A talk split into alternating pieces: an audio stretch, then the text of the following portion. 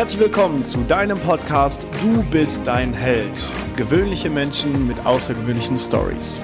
Mein Name ist Marcel Nihus und ich freue mich, dass wir zusammen an deinem selbstverantwortlichen Leben arbeiten können.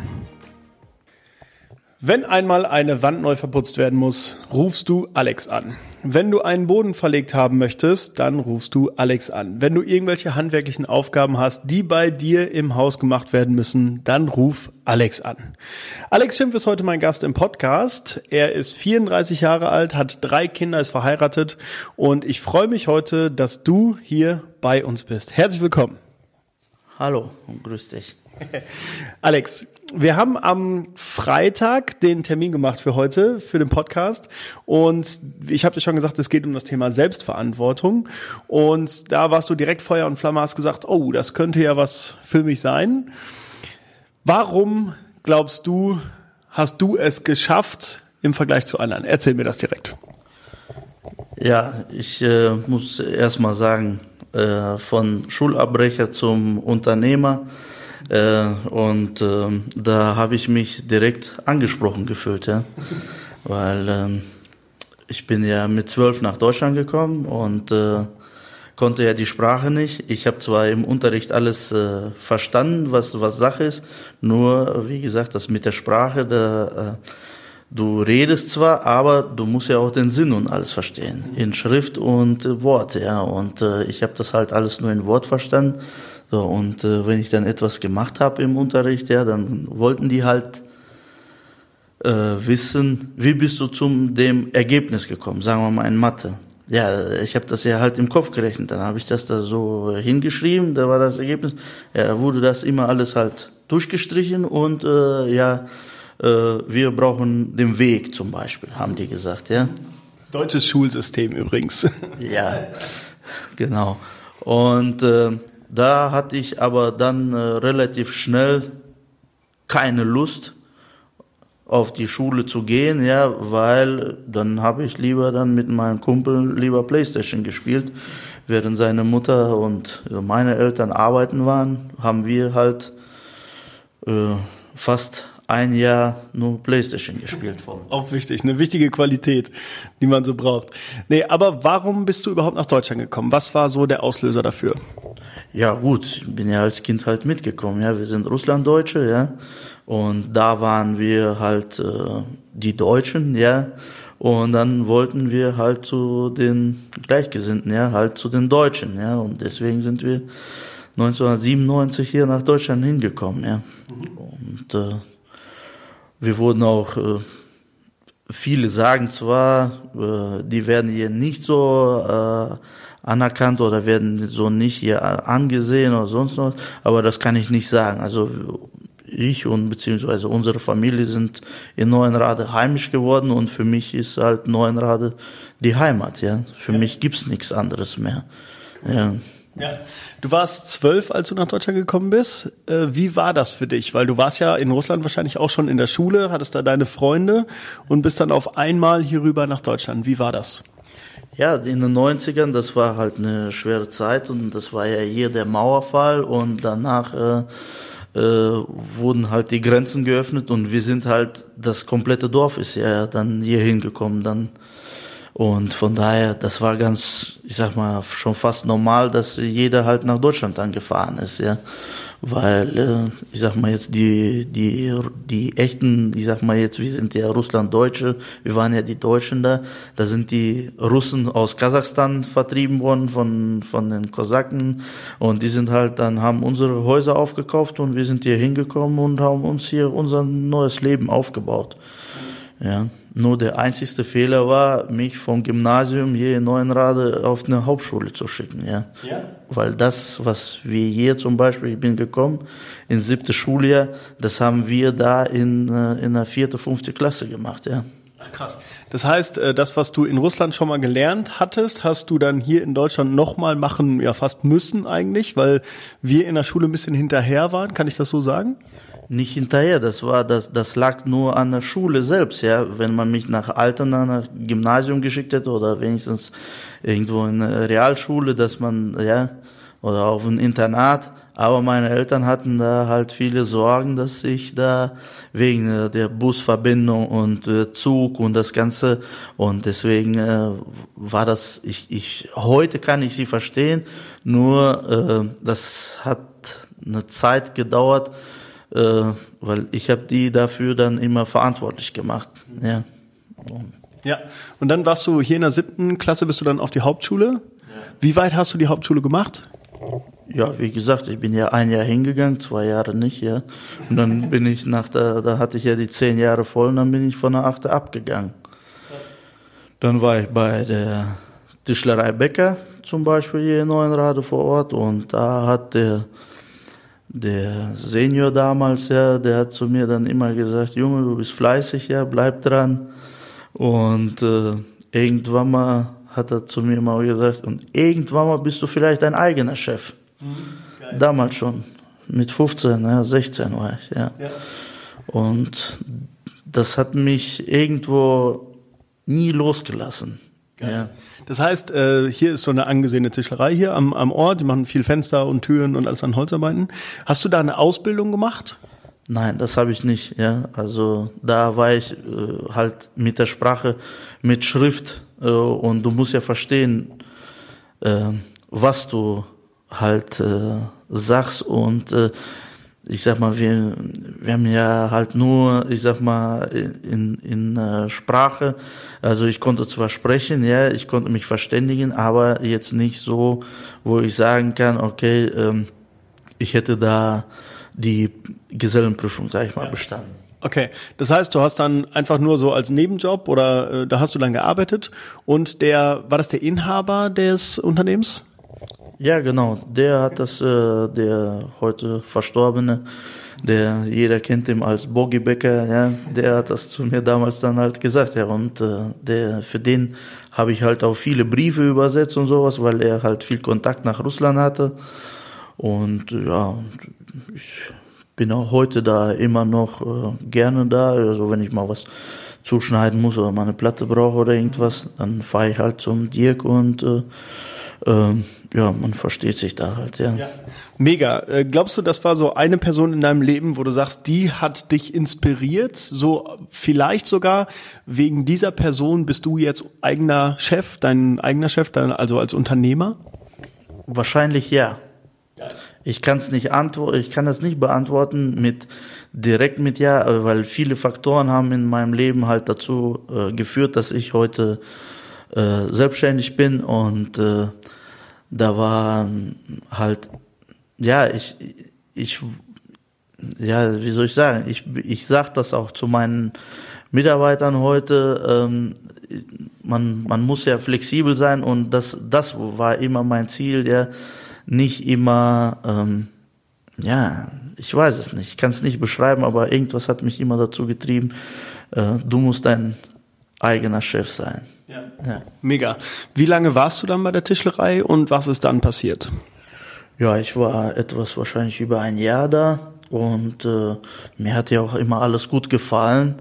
Also wirklich sehr gut gefallen. Nur, wie gesagt, dann Freunde von mir, die haben immer gesagt, ja, Freitag, äh, wir haben schon 17 Uhr und äh, äh, du bist ja da immer noch am Arbeiten, ja? ja, weil die Arbeitszeiten halt nicht so sind. Komm zu uns in Industrie, da von 6 bis 2 und äh, äh, Freitag dann eventuell um äh, 12 Uhr Feierabend und äh, das, das ging hauptsächlich um die Arbeitszeiten, ja.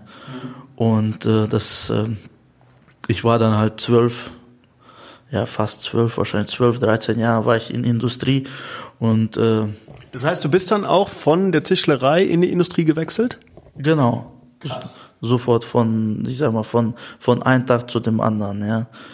Und äh, dann war ich halt äh, so in verschiedenen Unternehmen und äh, die längste Zeit war ich als, als Schmied tätig. Mhm. Äh, bei einer Firma, die ich nicht nennen möchte, weil ich da nicht ich habe die Arbeit gerne gemacht. Ich war da auch nach eineinhalb Jahren war ich schon der Maschinenführer, also der erste Mann. Ich war verantwortlich für alles, ja, nur das wurde nie anerkannt und nie angesehen.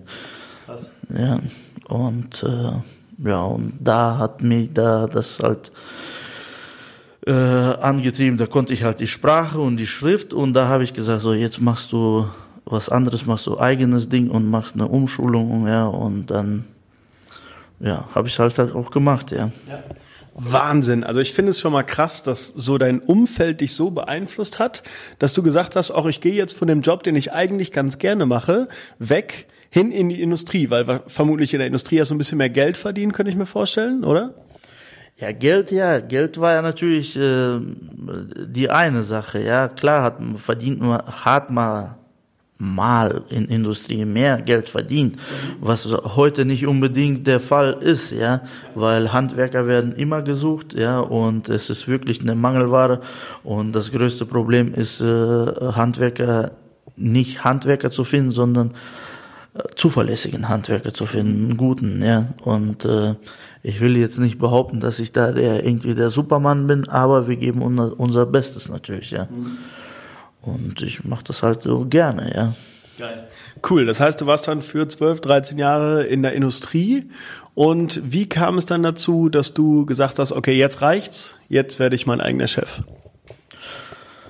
Ja, also, wir haben ja erstmal ein Haus gekauft. Ähm, das war 2009. Und äh, war ja auch alles schön und gut. Und da habe ich da halt äh, dem Innenausbau haben wir halt alles selber gemacht, ja. Wir haben das Haus von Tom Schnabel gekauft, ja. Das kennt ja jeder hier in Neuenrade. Und äh, dann haben wir halt den Innenausbau gemacht, außen und alles. Und äh, dann kamen Freunde zu mir und ja, du hast doch bei dir alles selbst gemacht.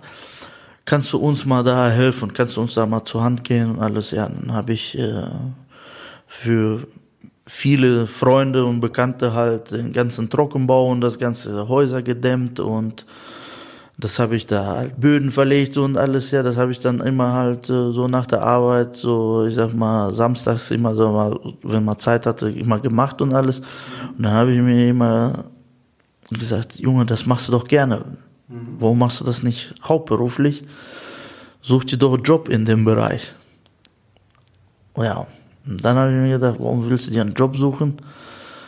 Weil du hast ja jetzt drei Kinder und äh, warum willst du da dir einen Job suchen in dem Bereich? Weil du musst ja flexibel bleiben. Du musst ja die Kinder mal in die Schule fahren.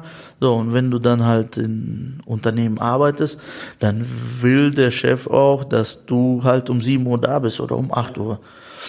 Und äh, da bist du halt nicht flexibel den Kindern gegenüber. Und das wollte ich halt auf gar keinen Fall, weil äh, äh, das sehr wichtig ist für die Kinder, für die Bildung auch, ja, und äh, für die Erziehung, dass, äh, dass da halt immer einer da ist. So, und wenn das nicht meine Frau ist, dann bin ich das und oder umgekehrt, ja. ja. Cool, also eine wahnsinnige Entscheidung. Du bist jetzt 34. Wie alt ist deine älteste Tochter? Die ist 15. So, das heißt, du bist äh, schon sehr früh Vater geworden. Ähm, was hat das mit dir gemacht? Also, dann bist du mit 19 Vater geworden. Was hat das mit dir gemacht, so mit deinem weiteren Leben? Also, glaubst du, das war so ausschlaggebend? War das vielleicht auch zu der Zeit echt scheiße, vielleicht anstrengend oder so? Oder sagst du, das ist einfach nur das größte Geschenk gewesen? Das war das größte Geschenk auf jeden Fall. Ja, also das, äh, das, äh, das, äh, das ist mein Ein und Alles, ist ja klar. Nur ich weiß es nicht, wenn, wenn es die Tochter damals, also wenn die nicht geboren wäre, wo wäre ich heute? Weil ich glaube, das Leben hätte mich wahrscheinlich irgendwo anders dann hingetrieben, weil ich sehr viel bis heute sehr viel halt ich fahre gerne, ja, und ich wäre wahrscheinlich irgendwie ein Fernfahrer geworden oder irgendwie sowas, ja, mhm. weil ich fahre wirklich äh, sehr, sehr gerne und sehr weit, sehr weite Strecken, ja.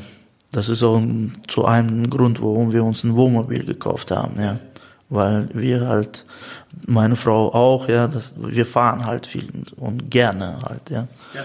Was für die andere halt eine anstrengend und Qual ist, ja, ist für uns dann, wenn wir uns in, sag ich mal, in Wohnmobil hingesetzt haben, dann ist das für uns, äh, hat der Urlaub schon begonnen, ja. Sau cool. Das finde ich mega gut, dass ihr euch so die Freiheit damit gönnt, mit dem Wohnmobil einfach mal von jetzt auf gleich rauszufahren. Ähm, Nochmal einmal zurück zur Schulzeit. Du bist mit zwölf Jahren nach Deutschland gekommen. Wie war das in der Schule, in der, in der dann deutschen Schule mit dir? Ähm, der Unterricht war ein bisschen anstrengend. Wie war das mit deinem sozialen Umfeld? Was hast du so gemacht in deiner Freizeit? Wie hat dein Leben damals ausgesehen? Ja, also wie hat das Leben ausgesehen? Bis äh, morgens raus, hast gewartet, bis äh, die Eltern weg sind. Dann bist du wieder reingegangen, hast Playstation angemacht. bis 12 Uhr. So, dann hat mein äh, Kumpel oder mein damals bester Freund, der ist übrigens jetzt wieder vor paar Wochen zurück nach Russland ausgewandert.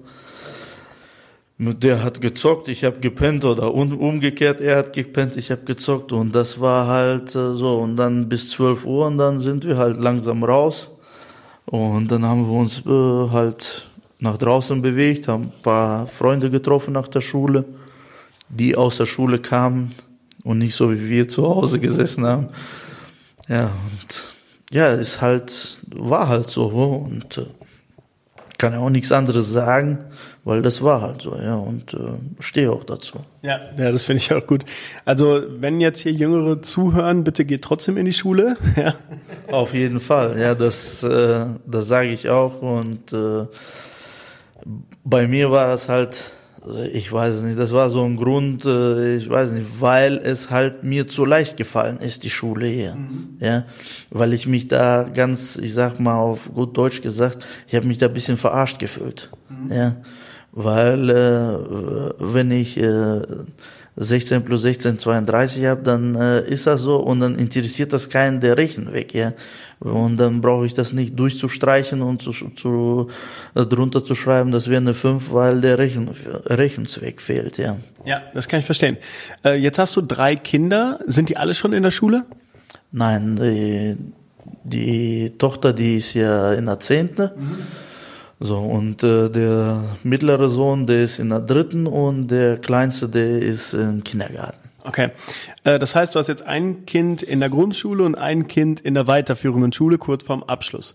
Ähm, wie geht es denen in der Schule? So im Vergleich auch zu dir, sind die glücklich? Sind die glücklich mit dem Schulsystem? Äh, oder kommen die auch nach Hause und sagen so, boah, das nervt mich alles, ich mach's wie du? Äh, ja, äh, das ist äh, zum Beispiel die Tochter, die hat sich das immer schwer gemacht mit der Schule bis wir dann irgendwann mal gesagt haben, pass auf, Julia, du machst das nicht für uns, du machst das für dich. Und wenn du meinst, du musst eine 4 schreiben oder eine 3 schreiben, dann ist das so, weil du musst nichts machen, du hast alles, egal was du brauchst, hast du zu Hause, alles da. Egal was du brauchst, kriegst du, sag, du kriegst es. Nur, ja, du musst halt für dich wissen, du musst lernen für dich, nicht für uns. Weil alles, was du jetzt lernst, lernst du für dich, fürs Leben. Später im Leben wirst du wahrscheinlich das Ganze nicht brauchen.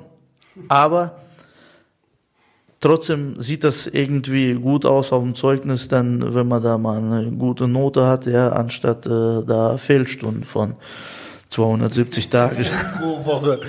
Ja, das, ich hatte das genauso. Ich war in der Schule immer so mittelmäßig. Ich hatte keinen Bock. Ich bin halt hingegangen, weil es so sein musste. Habe so ein mittelmäßiges Abi gemacht, aber ich hatte nie Lust darauf. Mir ging das fürchterlich gegen den Strich, dass ich da gezwungen bin, 90 Minuten im Physikunterricht zu sitzen und einem Mann zuzuhören, der mich einfach von Grund auf gelangweilt hat. Also das fiel mir immer schwer. Deswegen finde ich es cool, dass du das genauso siehst, auch vielleicht deine Tochter das genauso sieht, weil äh, wir sagen es jetzt einfach mal, wir sind beide Unternehmer und es hat trotzdem irgendwie geklappt, trotz schlecht in der Schule, oder? Ja, also definitiv, ja. Und ich sage jetzt nicht, dass ich hier, äh, ähm, weil das ist ja das Wichtigste ist ja, das Leben fängt ja erst äh, nach der Schule, nach der Ausbildung an, ja. Weil äh, ich sag mal, das ist du wirst ja quasi benotet aus einer Klasse, äh, so dann äh, da sitzen, ich sag mal, 28 Kinder. So, der, der die beste Arbeit geschrieben hat, der, der kriegt der Eins so und du wirst dann halt nach dem halt benotet, ja. Wenn in anderer Klasse viel schlauer sind, ja, dann äh, und du bist in der Parallelklasse die Nummer eins, heißt nicht, dass du jetzt der irgendwie der Beste bist, ja. ja. Glaubst du, wenn dir Schule leichter gefallen wäre oder du mehr Bock auf Schule gehabt hättest, also einfach bessere Noten gehabt hättest, vielleicht äh, auf der Realschule, auf dem Gymnasium, auf einer weiterführenden Schule gewesen wärst, ähm, glaubst du, dass du dann heute hier als Unternehmer sitzen würdest? Das ist eine sehr, sehr schwere Frage. Wahrscheinlich, wahrscheinlich doch, ja. Ja. Was, was glaubst du, warum? Oder andersrum, was wäre, wenn du nur Einsen geschrieben hättest und hättest studieren können und hättest Anwalt werden können? Ich glaube, das ist, äh, das ist nicht meins, ja, weil ich, ich könnte auch heute immer noch ganz was anderes machen, ja, weil ich habe ja äh, die Möglichkeit, das halt zu machen, aber ich mache es nicht, weil ich ich mache das halt gerne so im Handwerk, ja, weil ich sehe da etwas, was so entsteht, mhm. ja, so und du kommst hin, reißt eine Bude komplett auseinander und dann äh, baust du das Step by Step wieder auf und äh, das ist, äh, wenn du dann da halt in den Raum, wenn du den Raum betrittst, das ist ein, das ist ein einmaliges Gefühl, ist das. Ja. Ja, weil du weißt, wie es vorher aussah.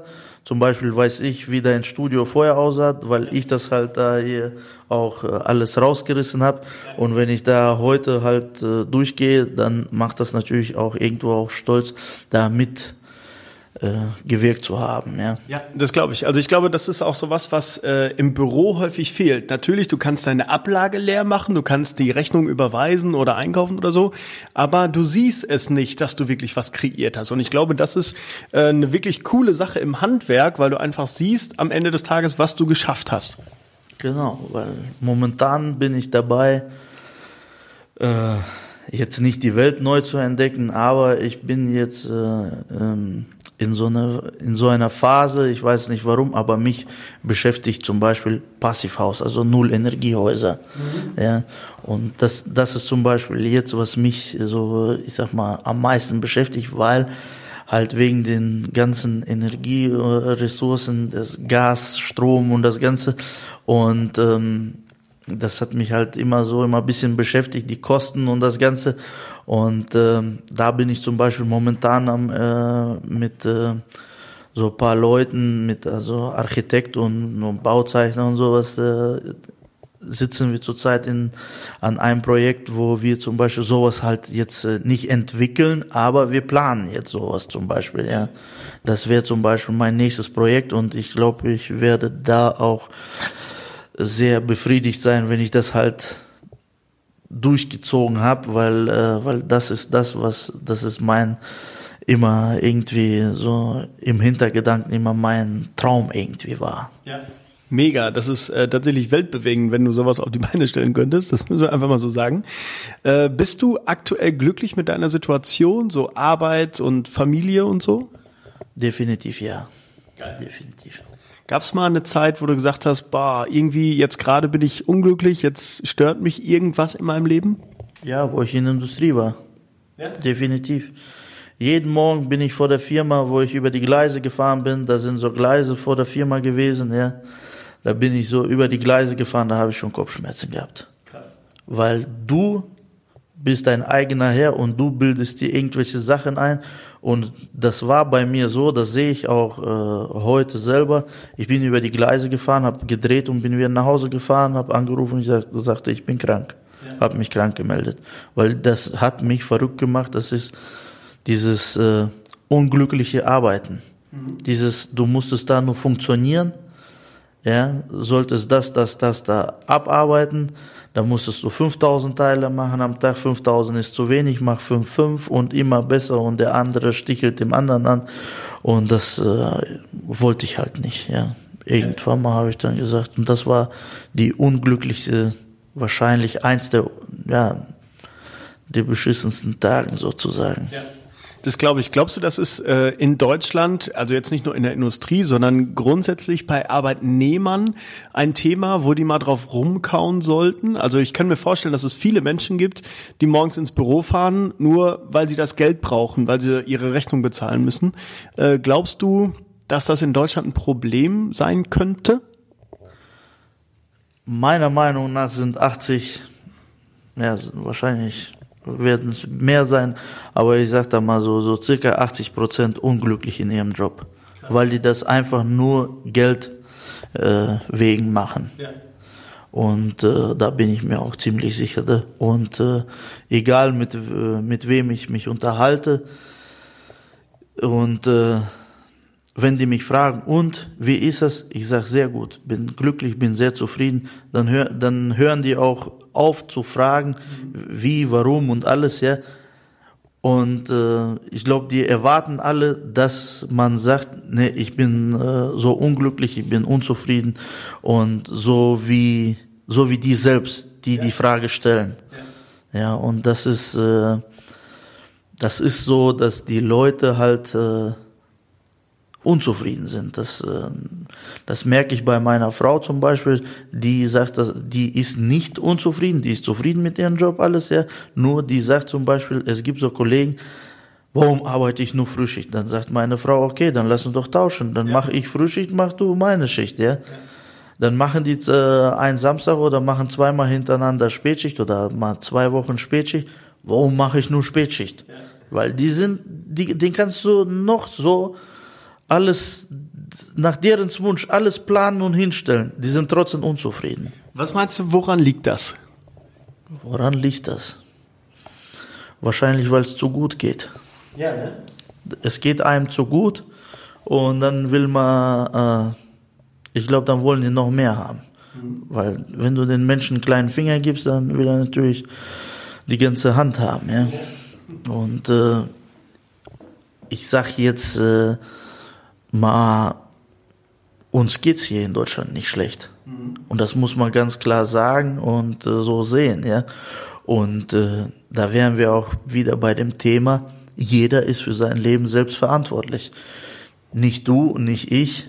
Also wir können da niemanden, den Nachbar können wir da nicht helfen. Wir können den ein bisschen unterstützen, unter die Arme greifen, ja, aber wir können ihm da nicht glücklich machen. Ja. Weil nur er selbst kann sich glücklich machen. Ja. Mega. Das finde ich sehr, sehr groß. Geil. Schön, dass du diese Einstellung teilst. Jetzt sind wir an dem Punkt, wo ich dir die Frage stelle, die hast du im Vorfeld schon bekommen. Stell dir mal vor, du wärst jetzt 99 Jahre alt und würdest deinem Enkel die coolste, spannendste, emotionalste Story erzählen, die du je erlebt hast. Was ist so eine Sache, die du gerne mal erzählen würdest? Egal aus welchem Bereich. Ja, ich sag mal, stolz bin ich nicht drauf, ja, auf eine, eine Sache die ich gemacht habe, aber das äh, werde ich wahrscheinlich meinen Enkeln, Kindern wahrscheinlich irgendwann mal erzählen, ja. Wie ich so ab und zu mal mit den Autos halt mit 14 auf öffentlichen Straßen rumgefahren bin, ohne Erlaubnis. Mit, mit 14? Mit 14, ja. Oh, ohne Erlaubnis von äh, den Eigentümern. Erzähl mir mal ein bisschen mehr. Wer waren so die Eigentümer von den Autos? Ja, unter anderem mein Vater. Ja, damit habe ich mich halt, äh, das war das äh, Schlimmste, da habe ich mich mal mit mal überschlagen und, und dann die Schlüssel auch wieder schön zurückgelegt, ja, wo die heute noch glauben, ich war mit jemandem, aber da war ich alleine. ja, ja, und äh, bei den anderen, ja, früher konnte man die Autos ja so einen alten Polo und alles, da konntest du ja so öffnen und damit fahren. da bräuchtest du ja keinen Schlüssel für, wie heute.